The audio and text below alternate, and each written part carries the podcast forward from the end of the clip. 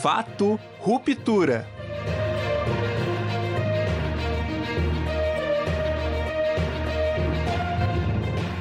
Olá, bem-vindo e bem-vinda a mais um programa Fato Ruptura. É um programa da Rádio Ninter, a rádio que toca conhecimento. É, a proposta desse programa é sempre debater o, o assunto que rompeu com a normalidade na última semana e que produz algum impacto na sociedade. Então, a gente sempre traz um convidado ou uma convidada que domina o tema para a gente avançar nessa discussão e ver como isso impacta a vida das pessoas. E a gente vai falar hoje sobre algo que está muito presente no nosso cotidiano, não só de agora, não só desta semana, mas é um problema secular que vem se agravando e que tem muito a ver com as mudanças climáticas e os efeitos a gente nota aí é, em diferentes regiões do mundo. Então, eu só queria, para efeito de introdução, lembrar que é, em 1972 um pesquisador britânico, James Lovelock, ele, ele, ele cunhou, criou a, a expressão, a teoria, ou a hipótese, né, inicialmente era uma hipótese, de Gaia, que depois foi, é, a partir de algumas comprovações científicas, já se tornou uma teoria científica, uma vez que passou por testes e previsões, enfim. Essa, essa tese, né, ou essa teoria é, de Gaia, é, quer dizer que o, a, a, a, Terra é um organismo vivo em que a atmosfera, a criosfera, a hidrosfera, a litosfera, elas interagem entre si e, e dão as condições climáticas que a gente tem e, portanto, as condições de vida na Terra. Considerando a Terra como um organismo vivo, né, se considerarmos essa, essa teoria de Gaia, é, é natural que, se você fere a Terra em algum momento, ela vai ter uma resposta biológica, se, se a considerarmos esse organismo vivo. É, e o resultado estão aí essas mudanças climáticas, esses efeitos é, adversos né, na climatologia em diferentes pontos do mundo, e é o que a gente vai procurar conversar em alguma medida, falando de algo muito particular no Brasil, uma, uma estiagem muito forte, Curitiba, por exemplo, onde nós estamos, há um ano e meio, pelo menos, está passando por uma, uma, uma séria crise hídrica. Estamos em escalonamento de racionamento de água. Isso se deve a esse tema que a gente vai abordar agora. Então, o Arthur vai fazer uma apresentação da nossa ilustre convidada e depois a gente começa já nesse com o rol de perguntas à, à professora Sandra Lopes. Então, Arthur. Bom dia, Mauri. Bom dia, professora Sandra. Bom dia a todos que nos ouvem, que nos assistem.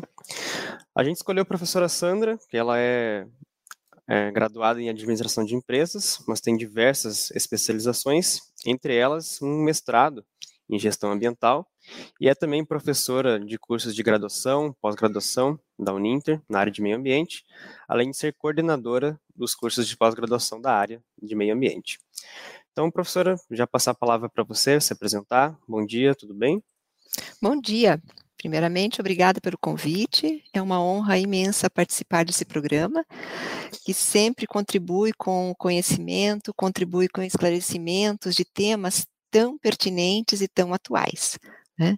Então, como o Arthur disse, eu sou professora Sandra, coordenadora dos cursos de pós-graduação aqui na área de meio ambiente, na Uninter, e tenho essa formação de meio ambiente trabalho com isso há mais de 23, 24 anos.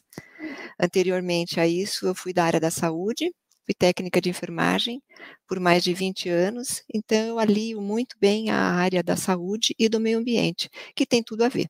Então, quando a gente fala sobre mudanças climáticas, crises hídricas, é, impactos ambientais, socioambientais, na área ambiental, então, eu tenho um conhecimento de algum tempo e a gente gosta mesmo é de conversar sobre isso, esclarecer pontos.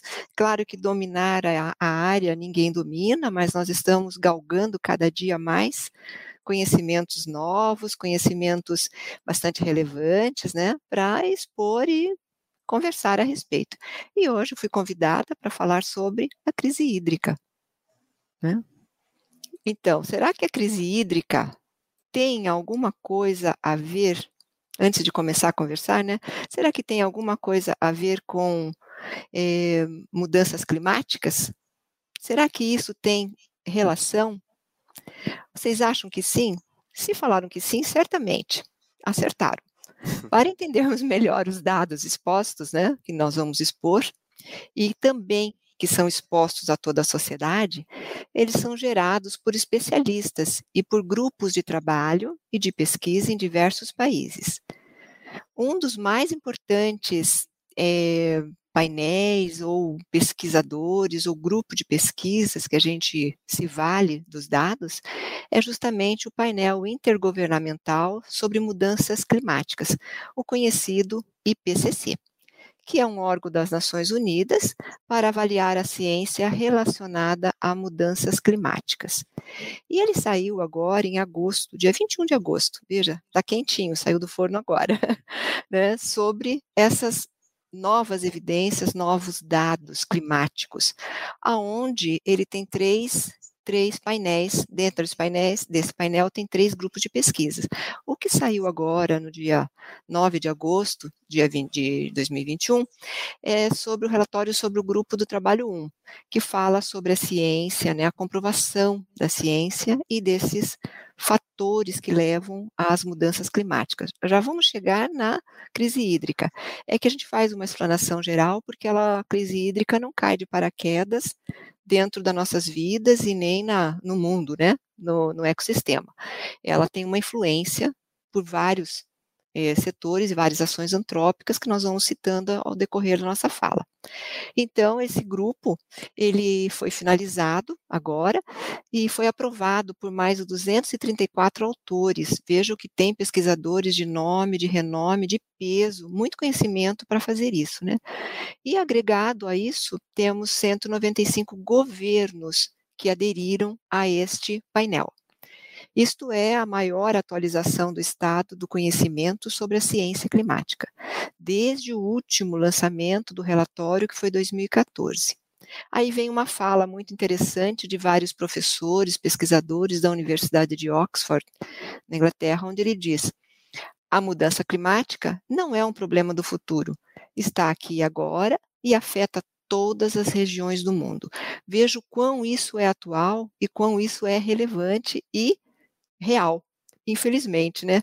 Não vamos nos assustar também com essa parte das mudanças climáticas, mas elas existem. Ela existe e os fatores antrópicos, as ações que o homem faz perante o ecossistema no mundo, têm uma é, representação, uma relevância muito grande.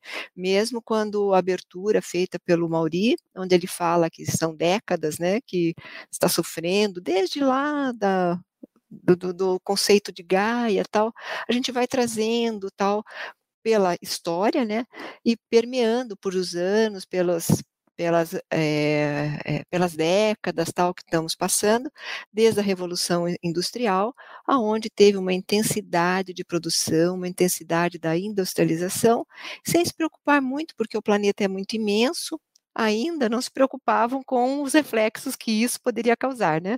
E a produção é necessária, claro.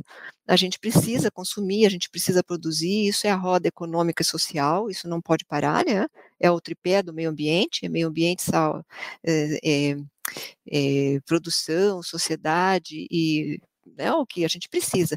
O que a gente precisa realmente é ter pessoas preocupadas com isso, que vão atrás de pesquisas, de novas tecnologias limpas, de novas alternativas para que a produção não pare, mas que ela seja intensificada, é, gerando menos impacto e risco para o meio ambiente, para todo o sistema, ecossistema, né?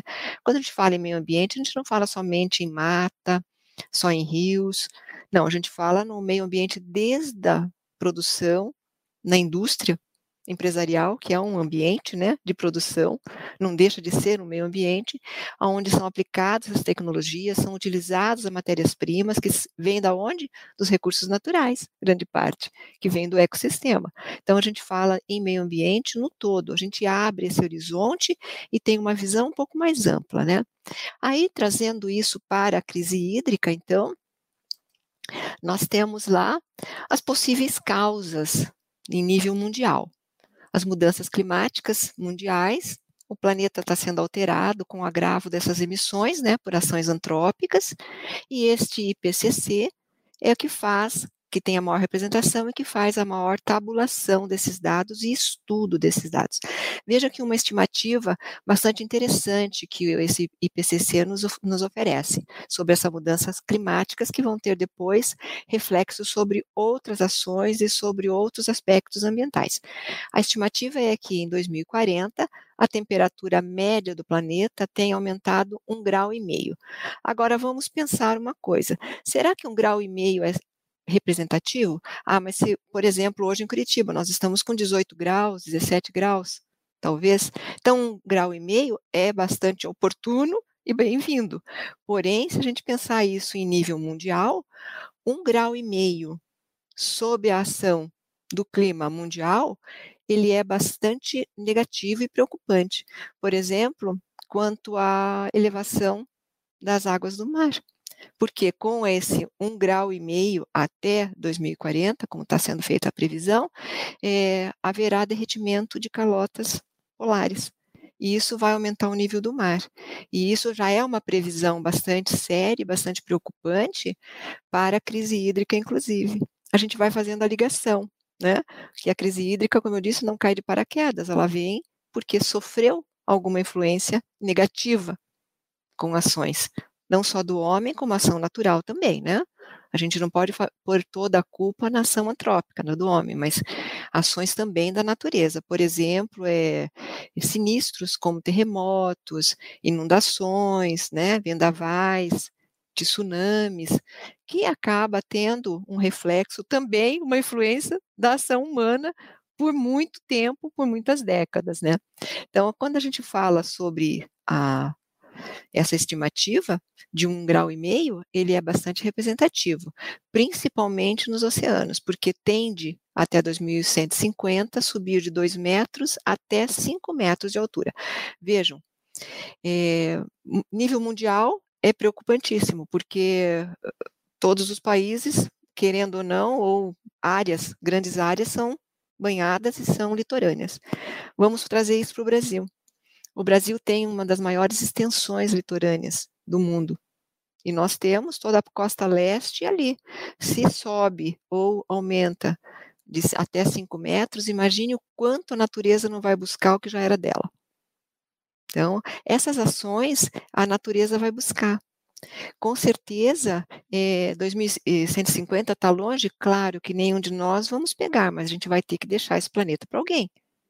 E esse alguém vai ter que se preocupar grande parte já da nesse IPCC, grande parte da costa de, São Francisco, da Califórnia de Miami já está previsto até 2050 a ser reduzido em dois metros.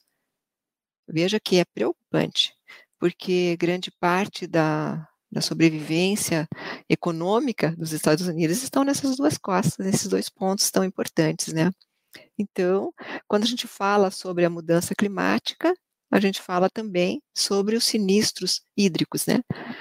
Os gases, e o que faz isso? Então, quais são as causas disso, né? Prováveis, que já estão sendo comprovados. Os gases de, que causam efeito estufa, o dióxido de carbono, o metano, o gás nitroso e principalmente os CFCs, que são cloro, flúor e carbono.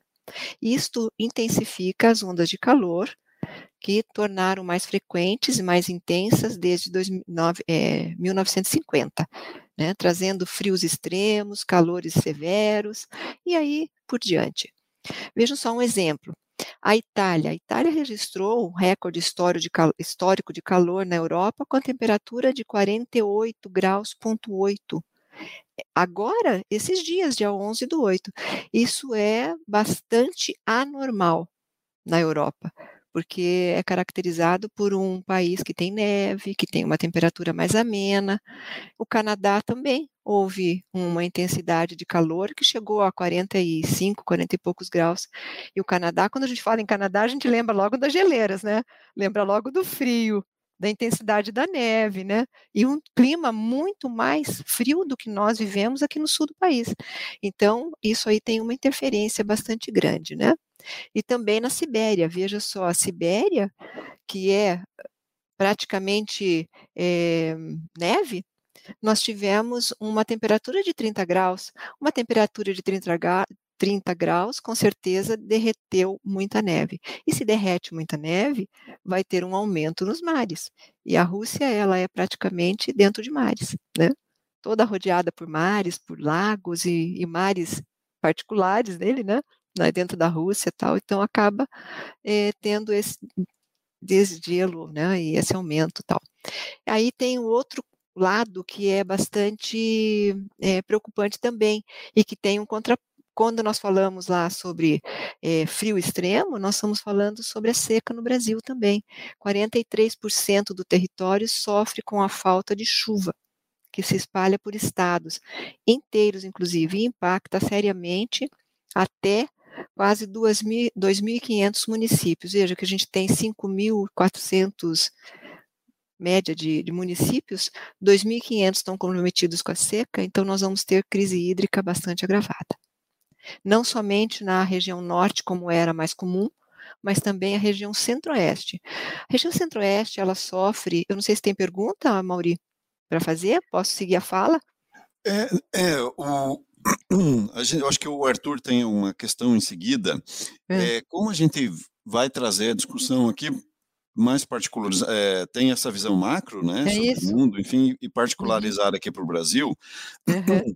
A gente tem vários exemplos, inclusive no próprio Brasil, como a intervenção humana, é, esse, essa é, enfim, acabou alterando alguns ecossistemas no país, que é o que está acontecendo agora também lá em grande parte, ou boa parte, pelo menos, da Amazônia. Se a gente considerar que é, na produção de cana-de-açúcar e outros na região Nordeste, é, que afetou toda a região. Então, boa parte do semiárido nordestino se deu pela, pelo esgotamento né, do, do, é, do solo com uso, a produção extensiva e exaustiva de cana-de-açúcar e outros, outros, é, enfim, outros produtos agrícolas. A monocultura, né? A é. monocultura é. faz com que o Exatamente. solo empobreça e é. que o, a água desapareça, né?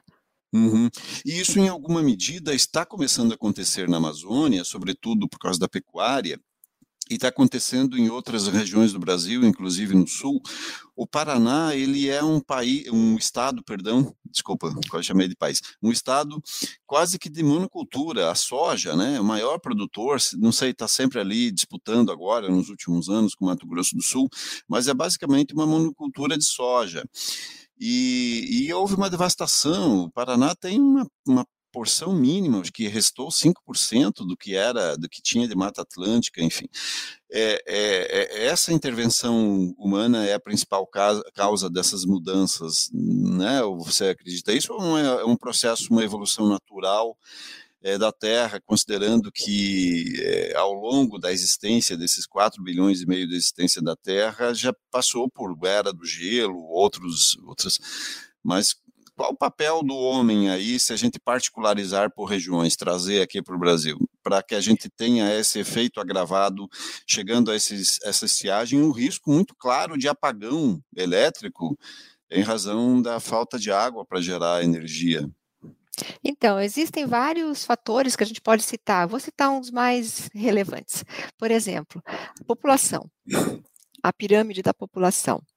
É, a pirâmide da, da população tende a aumentar embora com toda essa nossa pandemia nós houvemos, é, vimos, né, é, muitos óbitos e diário tal, vai mexer, vai, mas vai lá para frente. Vamos falar então no hoje. A população tende a aumentar. Se ela tende a aumentar, precisa produzir mais alimento. Se precisa produzir mais alimento, precisa utilizar mais o solo. É uma evolução natural, como você perguntou? Sim natural e necessária. Porém, como eu disse já no início da minha fala, há necessidade não de parar com a produção, mas de buscar novas tecnologias que sejam mais limpas, que sejam mais adequadas para diminuir a degradação, não só do solo, mas a degradação é de rios, porque se eu planto, eu preciso irrigar. Se eu irrigo, eu preciso de água. Se eu, eu preciso de água boa, de qualidade, né? E preciso jogar essa água de melhor qualidade possível, que não é a mesma que veio, não é a mesma que sai, né? Depois que passou pelo processo da produção, mas da melhor maneira possível, da melhor qualidade possível, nesses corpos hídricos, para que não tenha esse é, comprometimento, não tenha essa poluição, poluição agravada e que esse rio não morra porque grande parte dos rios a gente vê que já está morrendo. É, por vários fatores, não só pela produção, pelo uso dessa água e o retorno dela para os corpos hídricos, mas também por desvios, por é, desvio de rio é uma coisa muito séria. O que aconteceu, você falou lá sobre a região norte e nordeste, principalmente o nordeste, o desvio do Rio São Francisco. Era um rio que tinha uma saúde muito grande, ela, é, ele era muito saudável tinha uma é, um, um, um, corpo assim que corria é, natural. Tinha uma é, plantação e uma um leito saudável. Quando faz o desvio se não for bem estruturado e não pode na verdade o que ocorre na maior parte das vezes é que a parte política fala muito alto a parte econômica fala muito alto perante a natureza.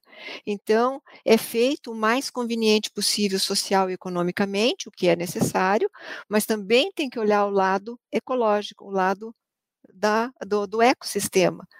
Você somente fazer o desvio para uma hidrelétrica, como foi o caso lá de, de, de é, Belo Monte, né? São tantas hidrelétricas que a gente tem que escolher a tal a de, de Belo Monte. Foi feito estudo, foi feito tudo, mas degradou, né? E essa desvio, esse desvio de corpos hídricos também ele tem é, uma implicação muito grande na produção. Então, isso tem um reflexo no solo. O uso intenso de 4 milhões de anos, é claro que não é um solo novo, né? Os horizontes, que a gente diz as camadas, a gente chama de horizontes de solo, eles vão ficando é, comprometidos se não forem usados na, na, rotatividade do plantio, na aragem desse solo, no descanso desse solo, porque o fato de você permear ou intercalar as, a agricultura faz com que ele descanse. Descanse por quê? Porque o uso intensivo de arado, pode ser tecnologia nova, mas vai ser, vai ser mexido, né? Vai ser é, manipulado esse solo. É, o uso de agrotóxicos, que o Brasil é campeão praticamente em agrotóxicos, e tem um alerta sobre isso, que danifica muito o solo, sim, ele, ele fica com mais calcário, ele fica mais estéreo, né? Porque grande parte desses agrotóxicos ou, ou fito químicos, eles já são condenados em outros países, mas aqui continua sendo usado. Então, grande parte deles, inclusive, nem são legalizados, mas são utilizados. E isso danifica o solo.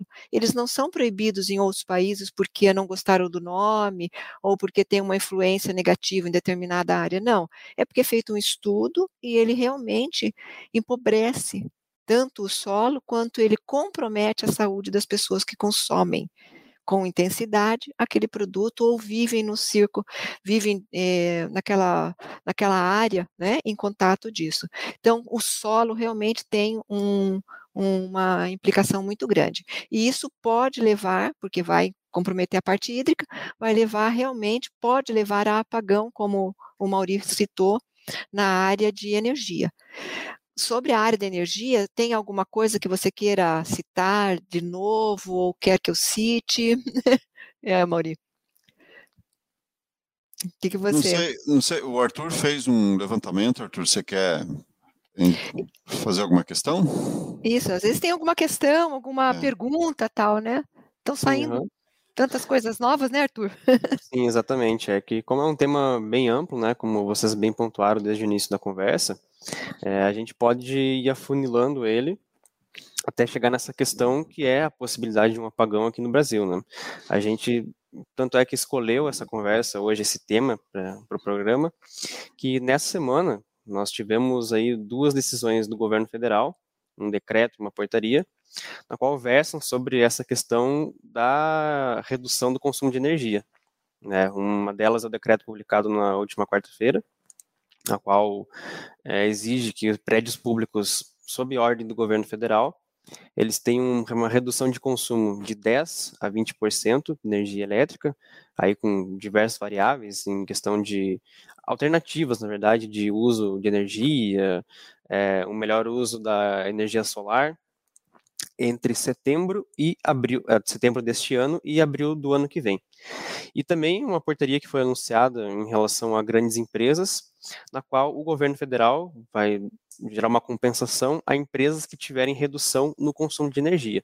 E isso também, como anunciado pelo ministro de Minas e Energia, o Bento Albuquerque, é também um estudo para o qual vai ser passado para residências e comércios de menor porte, que vai ser estudado a partir de setembro, para que haja uma redução é, espontânea de energia por parte da população brasileira.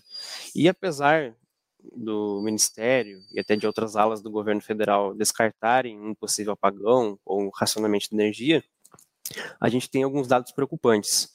Né? Em 2001, o Brasil passou por uma série de, de, apagões de racionamento de energia, numa situação que eu até já queria perguntar para a professora, antes de entrar em dados mais contemporâneos, já, já chegar nisso, é, vendo a questão de 2001, que também tinha um, um baixo índice pluviométrico, é, havia também muito uma questão de falta de investimento no setor elétrico e de produção de energia, né? Porque hoje, por exemplo, é, a produção de energia por, por fonte eólica, biomassa, é, e solar, elas correspondem a 20% da produção elétrica no Brasil. Isso são dados do ano passado. Então, eu queria perguntar já para a professora, é, o Brasil de hoje, de 2021, o que ele tem de semelhante ao Brasil de 2001 e qual o risco realmente do Brasil ter um apagão agora, neste ano, ou então em 2022? É, as, as, as previsões não são assim tão esclarecedoras e tão otimistas, né? 2001 nós tivemos um apagão, é, deixou, deixou, é, várias, deixou várias regiões né, sem luz, a cidade de São Paulo, houve aquele caos na parte de internet, de rede, que a gente é dependente, né, teve um apagão bastante preocupante. A, semelhança agora é que realmente nós continuamos, infelizmente ainda, sem o incentivo e sem a atualização né, de, da área tecnológica, principalmente na parte de hidrelétricas, continuamos ainda dependentes da energia por hidrelétricas, embora esses dados de energias alternativas, que a gente chama, né, que são a solar, eólica, biomassa tal, ainda seja muito baixa. Estava tendo um estímulo bastante grande para a solar, mas agora o, o país, é, o governo parece-me que vai tabelar e vai taxar né, a, implementação e a utilização desses, dessa energia solar, o que vai desestimular em grande parte as pessoas que têm interesse em implementar essa energia. Mas a gente vê que está crescendo tal. Mas a grande preocupação ainda em relação a 2001 e 2021, vejo que são 20 anos depois, né? Nós temos ainda similaridades de preocupação, é justamente isso, a dependência da energia sendo gerada por hidrelétricas. E 20 anos tem um espaço bastante grande para serem eh, estudado e grande parte dos rios é, tiveram os seus cursos desviados, diminuindo a sua água, diminuindo o seu potencial para a energia elétrica. Né? Então, é, é preocupante sim. É preocupante, bastante preocupante, tem uma similaridade quanto a isso, a dependência ainda disso, e que faz com que a preocupação seja também bastante intensa, porque nós precisamos de energia, se, não se fala em racionamento de energia ainda, somente de água, né, porque como nós somos dependentes praticamente de 70%, 80% do país de energia gerada por hidrelétrica, então nós estamos falando de água, né? Precisamos de curso de água, precisamos de potencial de água.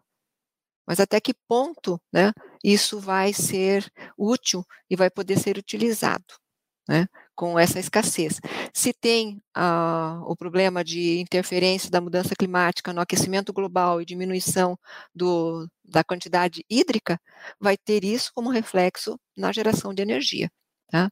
Então, o que, o que precisa alertar e implementar é justamente as, são as novas tecnologias é, limpas para fazer a tanto na geração da energia elétrica, porque é possível, existem já empresas hidrelétricas que utilizam é, tecnologias limpas, que dê menos impacto ambiental, que dê menos impacto no, no corpo hídrico, né, nos, na represa e nos rios, e nas na onde é feita a represária da água tal, e também é, as novas tecnologias, principalmente nos, na utilização mais intensa, que são o, o agro, negócio, agropecuária, a produção de energia, a produção né, de alimentos e a produção em várias áreas, vários segmentos, onde utiliza a energia como fonte principal da produção dos seus negócios, do seu produto afim.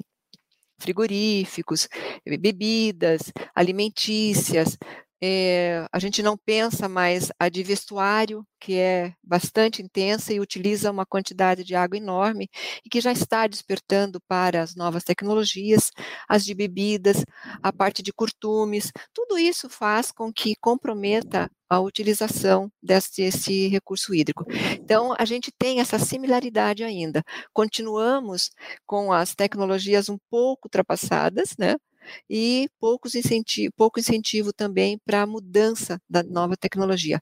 Nós ainda tivemos o agravamento da, dessa situação de pandemia, onde parou praticamente o mundo todo, se para a produção, para o consumo, para de girar a parte econômica e para de ter investimentos. Então, agora nós estamos, estamos vendo uma retomada disso leve, lenta, mas nós já estamos vendo uma melhoria. E isso vai fazer com que é, os empresários e os próprios governos, tanto estadual quanto federal, desperte e implemente. Sobre esse decreto, é muito interessante falar, porque é novo, né? E dá alternativa de minimizar o uso da energia. Mas como órgãos públicos serão fiscalizados, né? Tão grandes, tão extensos, tal. Como a gente vai poder ter acesso a esses dados, né, de, é, de minimização? Por onde começar?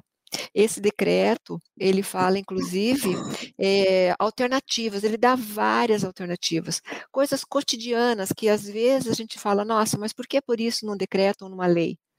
Por exemplo, quando termina o expediente, apagar tudo, desligar as máquinas, desligar o ar-condicionado, colocar barreiras desse ar, fechar as portas quando estiver utilizando esse ar-condicionado. Veja, são medidas, gente, que parece corriqueira, parece normal, mas que se a gente olhar em nível nacional, por todos os, os prédios e instituições públicas, isso vai dar um montante enorme vai ter uma representação muito grande. Por exemplo, a geração do resíduo, que também tem uma influência muito grande, né? A, é, menos impressão. Hoje tudo praticamente feito online, né? Então minimizou muito, mas tem várias alternativas. E como que ele vai fazer esse, essa tabulação, segundo o decreto atual que foi feito, foi exposto aí no dia 23, né? E deu outro dia 25. Então, nessa semana ainda.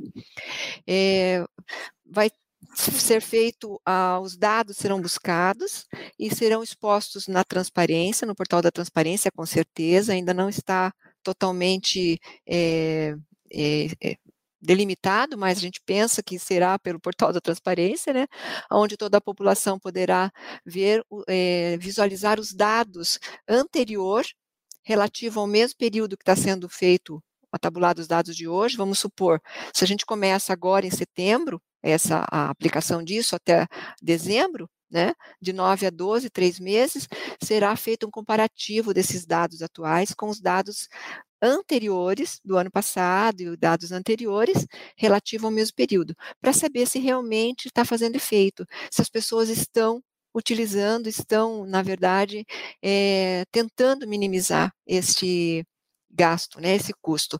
E veja, a partir da hora que você começa a minimizar o uso é, racional, usar racionalmente o ar-condicionado, a água, é, a energia, isso vai ter um reflexo, se a gente não pensar somente na casa da gente, pensar em âmbito um pouco maior, vai ter um reflexo muito grande e positivo, mas para isso precisa ter monitoramento, precisa ter acompanhamento do Estado, o Estado seja ele né, o federal quanto é, estadual e municipal.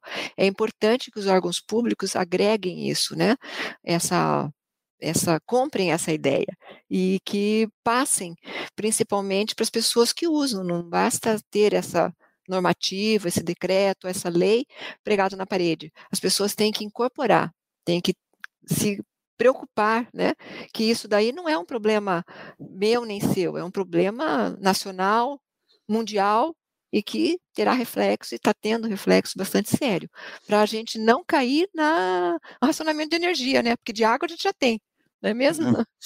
Então, professora, eu queria aproveitar esse seu gancho, então me permita, Sim. professora Sim. eu queria trazer aqui alguns dados que foram, de agora, desses dias aí, que foram divulgados pelo, pelo, pela organização MAP Biomas, que é uma que é um, um, organismo multissetorial, né? tem, tem é, organizações, empresas, tecnologia juntos para tentar mapear é, o comportamento ou uso de alguns recursos naturais no Brasil. E, e foi recém-divulgado, coisa de três, quatro dias, um estudo mostrando que o Brasil perdeu é, em 30 anos, né, desde o começo dos anos 90, perdeu 15% da sua superfície de água. Gente, 15%. É uma coisa absurda. É, o estado do Mato Grosso do Sul, por exemplo, perdeu é, 50%, 57% de toda a cobertura de água que tinha nesse período. Mais da metade da cobertura de superfície de água do estado do Mato Grosso do Sul se perdeu né, virou terra seca. E isso muito em razão do uso, mau uso da terra, né, para é, pecuária ou outras atividades, ou para construção de barragens, e também por causa de poluição, porque o Brasil responde por algo em torno de 12% de todas as reservas de água potáveis do mundo, e, e, e durante muito tempo se acreditou que é, esse era um recurso que não acabaria, ou pelo menos que não acabaria tão cedo. E está aí, né? Imagine perder é, 15% da, da, toda a cobertura é, da superfície de água em, em 30 anos. Não é pouca coisa, gente. Se olharmos que nós estamos falando aqui do Paraná, nós temos um dos maiores cursos de água é, do Brasil, é o Rio Paraná. E, e, com muita frequência a gente vê uma vazão mínima do Rio Paraná. Outro dia, imagens mostravam que só tinha um, um pequeno curso d'água no Era leito. um fio.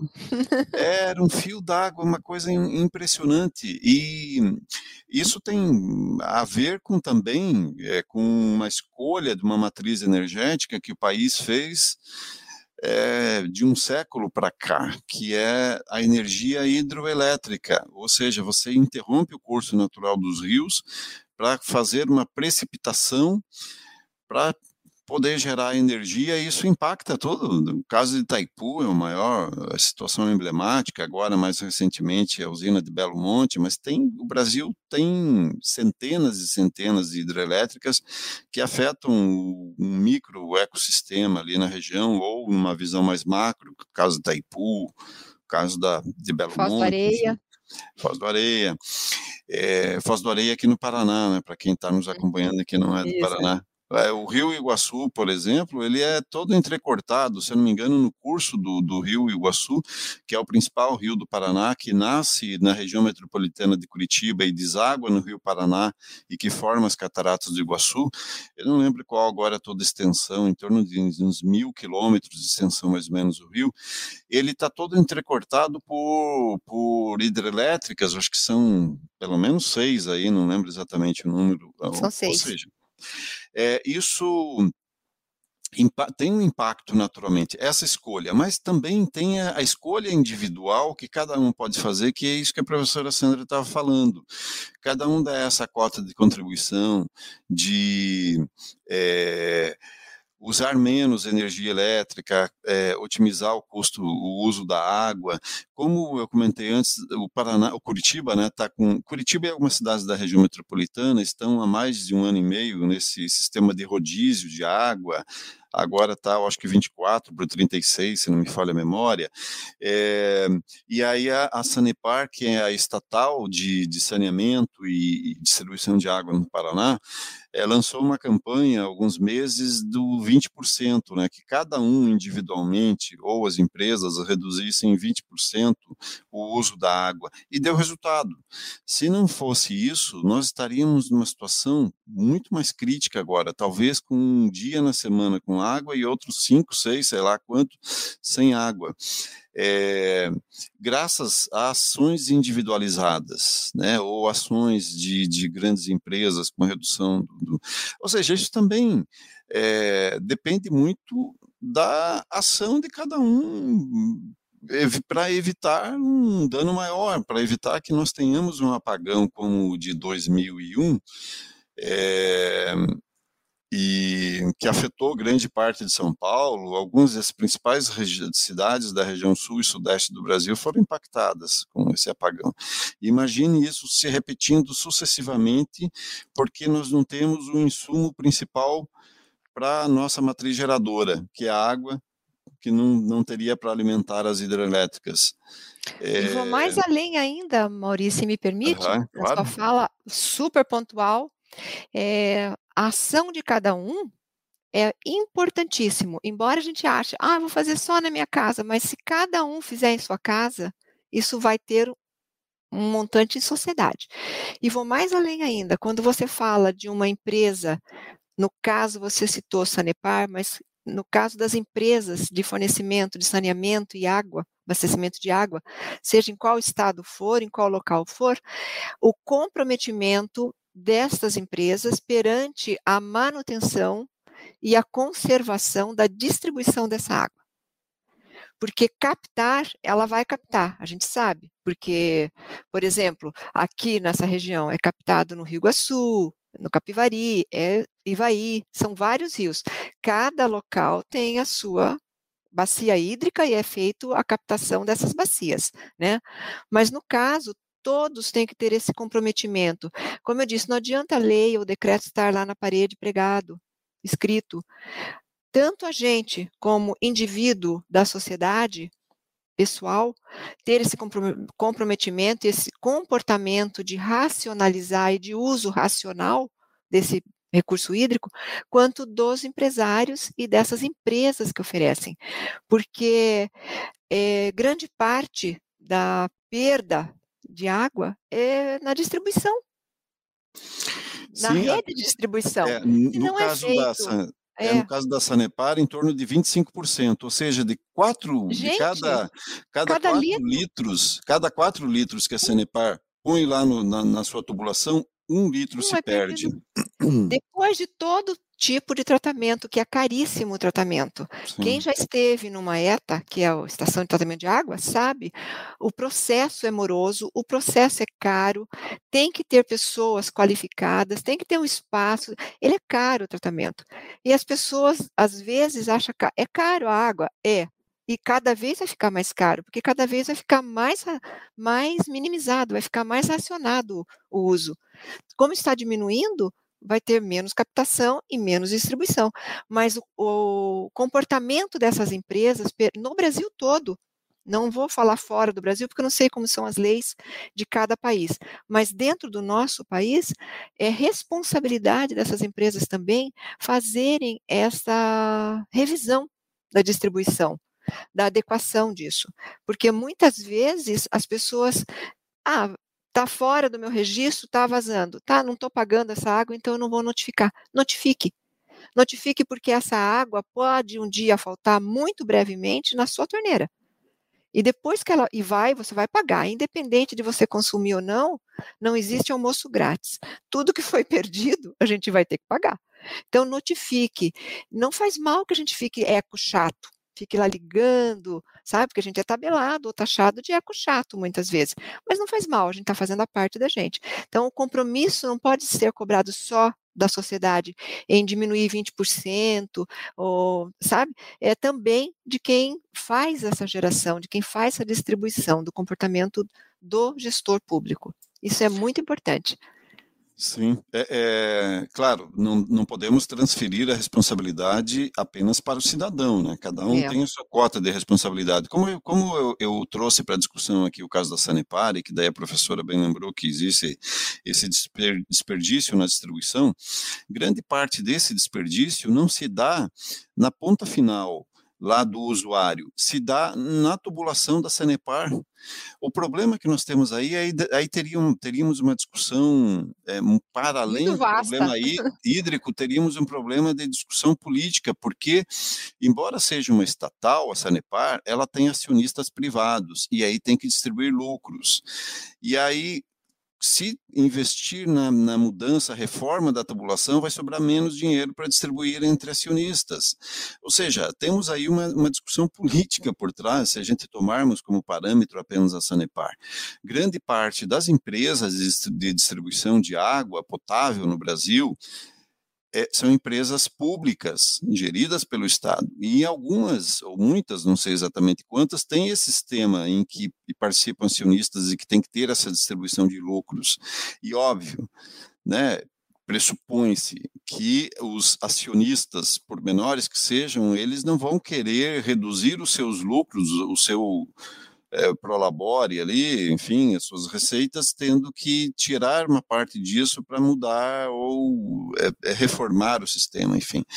Eu acho que é uma, uma questão de gestão pública, de política, que teria que ser discutido mais seriamente no Brasil, né? porque é um bem vital para as pessoas porque não temos na nossa Constituição de que o Estado é responsável por saúde, educação e segurança, por exemplo, e grande parte desses serviços estão terceirizados, ou melhor, estão privatizados. E a saúde, ela depende, se você não tiver uma boa água, você não tem uma boa saúde. Então, é, estou falando apenas do aspecto da, da, saúde humana e não tanto de é, social, né? economia né? e tal, enfim, é. E então ela é vital, acho que está se dando pouquíssimo ou pouca ou menos importância que se dá no trato da água por parte dos entes públicos, né?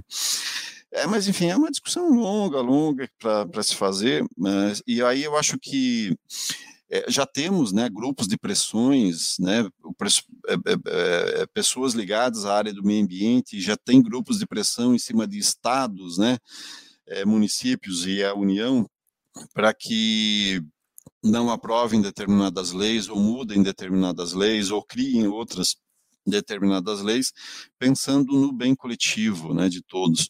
E eu acho que uma participação a mais que cada indivíduo poderia ter, ao invés dele ligar, desligar a luz mais cedo, ou não ligar tanto o ar-condicionado, ou não deixar a torneira aberta, ou tomar banhos mais curtos, enfim, cada pessoa individualmente poderia participar desses, desses coletivos, né, de, de grupos de pressão para cobrar mudanças, porque assim, os políticos e os governos, eles só funcionam sob pressão. Se o, o, o, políticos e governos não forem pressionados a tomar determinadas posturas mais éticas, mais morais, enfim, eles talvez não, não agissem dessa maneira, pensando no bem coletivo. Tem que ter uma pressão popular, pressão do povo, né? Então, para além da sua economia individualizada, também participar desses, desses grupos de, de que defendem interesses coletivos, né? Aproveitando essa tua fala, que é muito boa, é, é, uma dica: sempre que o município vai é, implementar alguma política, tem intenção de elaborar e implementar uma política pública, vou dar um exemplo. Por exemplo, nós temos é, prazos para extinguir os lixões, uhum. para passar para aterros, que já está extremamente ultrapassado há muitos anos. Mas esse é um exemplo. Quando for é, o município for escolher o local, isso é um exemplo que dá para fazer o que você falou, Mauri. É, for escolher o local para destinação desse resíduo sólido, que tem tudo a ver com corpos hídricos e com crise hídrica, embora a gente não apareça, não, não, não, não ligue, mas tem. Quando for fazer a destinação para esse é, local de, de para resíduos, é, existe a primeira etapa, é a audiência pública. Na audiência pública, o cidadão vai poder participar e vai poder falar qual é a necessidade básica dele. Por exemplo, nós tivemos discussões, eu fui em algumas, e nós tivemos discussões bastante acirradas aqui em Curitiba para a escolha do novo local para destinação, porque o aterro já estava supercarregado, estava, não existia tal. Como Curitiba é um, uma região geograficamente em cima praticamente de corpos hídricos e lençol, do lençol, né, freático, nós temos o aquífero, nós temos muitos rios, eh, Guarani, Guarani isso, uhum. e nós temos vários outros é, corpos hídricos que permeiam por subterrâneo e vêm para a superfície e tal, tem que ser feito esse estudo. Então, quando é determinado, vamos supor, em uma região que tenha maior incidência de água subterrânea e que não tenha todos os protocolos, não atenda todos os protocolos para a esse aterro, ele é glosado. Aí, nessa audiência pública, o cidadão tem voz ativa para chegar lá e falar: não queremos. Muitas vezes, 100% do que a população quer não é acatada. Isso é normal, é uma discussão pública e é assim que funciona. Mas o maior agravo, se o indivíduo vai participar disso, ele consegue. Tanto consegue que aqui nessa região, por várias alternativas e, e, e suposições e propostas que foram colocadas, foram rejeitadas. Porque nós teríamos um agravo muito maior nesse lençol e nesse aquífero. Então, quando a gente vai participar de audiência pública, é importante participar. Ah, mas eu é de noite, 8 horas da noite vão, se puderem, participem, porque é a voz da população que vai ter a interferência sobre o que você vai receber ou deixar de receber. Né? Então é uhum. interessante, esse é um, um caminho para poder simples, é, não chegar simplesmente na prefeitura, bater na porta e dizer, olha, eu não quero que esse aterro esteja perto da minha casa. Então, porque não foi na audiência pública e não, entendeu? Não falou uhum. ou expôs e disse o porquê, né? É interessante isso. Bem uhum. legal, bem, bem essas, lembrado. Essas falas sobre participação da população por, por essas pressões em cima de, de governos, decisões, é, ela é até mais interessante é, vista pela perspectiva do consumo de água e energia elétrica no Brasil. Né, os dados que correspondem ao consumo de água é, no Brasil, né, em setorizados, eles variam de 75% a 82% do consumo de água no Brasil voltado especificamente ao agronegócio. E na, em residências né, comuns à população, esse número ele chega a 8%. Então, é um número que é praticamente 10 vezes menor do que o consumo nesses grandes setores, e também é um número que é refletido no consumo de energia elétrica, o qual a indústria hoje corresponde a 33% do uso de energia elétrica no Brasil, e o uso residencial ele fica ali entre 9% e 10%.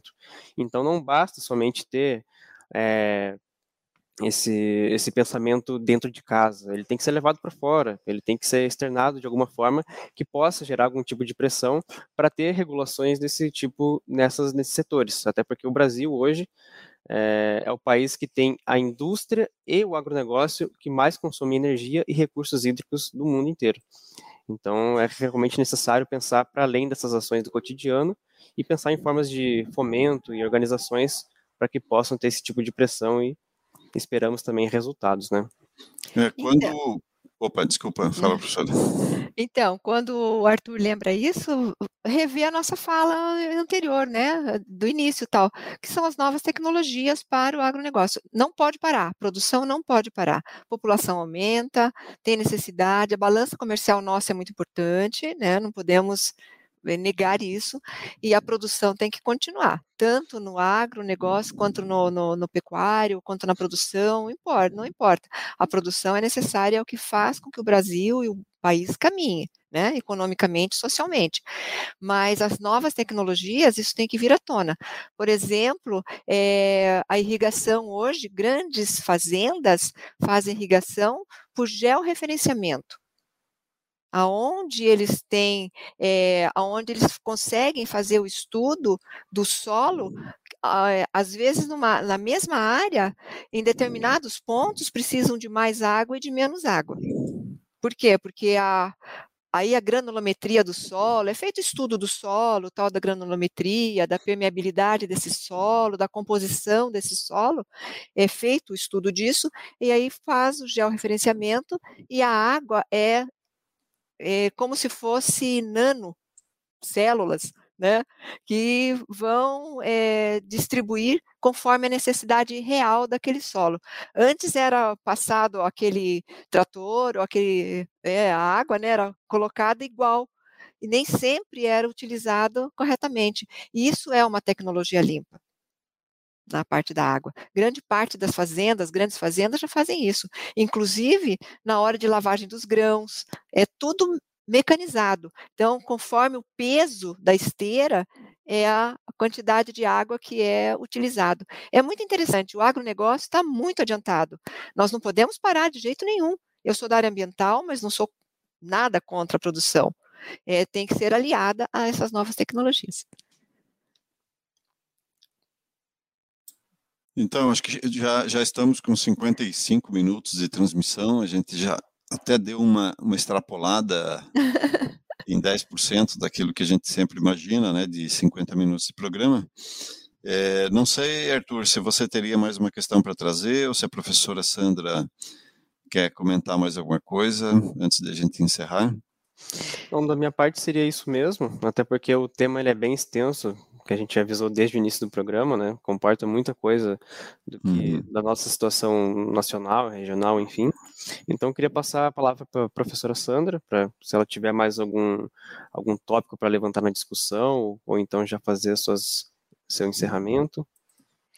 Então, é, a, vou deixar a fala principal é a seguinte: a crise hídrica ela é reflexo de ações não só antrópicas, como naturais, por exemplo, desmatamento natural, queimadas naturais, e também por ação antrópica feita pelo homem. Mas a crise hídrica, ela tende a acentuar bastante, não só no Brasil, mas no mundo todo. E essa, esse comportamento individual, como nós falamos aqui dentro da nossa própria casa, tem que ser estendido, tem que ser levado para a sociedade. Né? Produção não para, consumo não para, o crescimento populacional também não para, e isso o meio ambiente vai é, adaptando e o interesse também de cada um dos empresários, quem tem poder de decisão, gestores públicos, e a gente mesmo, como, como indivíduo, é interessante interar, se interar contra isso e buscar alternativas que melhore para que a gente não entre numa crise muito séria, não só de água, mas também de energia. Foi um prazer muito grande, agradeço desde já a todos que nos ouvem e a vocês que me deram essa oportunidade de falar e fico sempre à disposição. É um prazer. Tá bom, obrigado, professora Sandra, pela gentileza de ter aceitado o convite para compartilhar com a gente, com os nossos ouvintes e telespectadores, todo o seu conhecimento na área. É, então, só queria lembrar a quem nos acompanha agora ao vivo ou depois, né, nas, nos nossos diferentes canais, que na próxima sexta-feira, às 11 horas, o programa Fato Ruptura retorna com outro tema, é, discutindo algum assunto que rompeu com a normalidade ou sistematicamente rompe com a normalidade dos acontecimentos e, portanto, se torna um fato ruptura. É, queria lembrar também que é, esse programa e os demais programas da Rádio Uninter, a rádio que toca conhecimento, está disponível nos canais é, no Facebook, está também no, no YouTube, e se você quiser ouvir só em áudio, está no Spotify também. Tá? É, temos programas os mais diversos, de assuntos os mais diversos, se você quiser dar uma rastreada lá nos nossos canais, você vai encontrar muitos assuntos interessantes.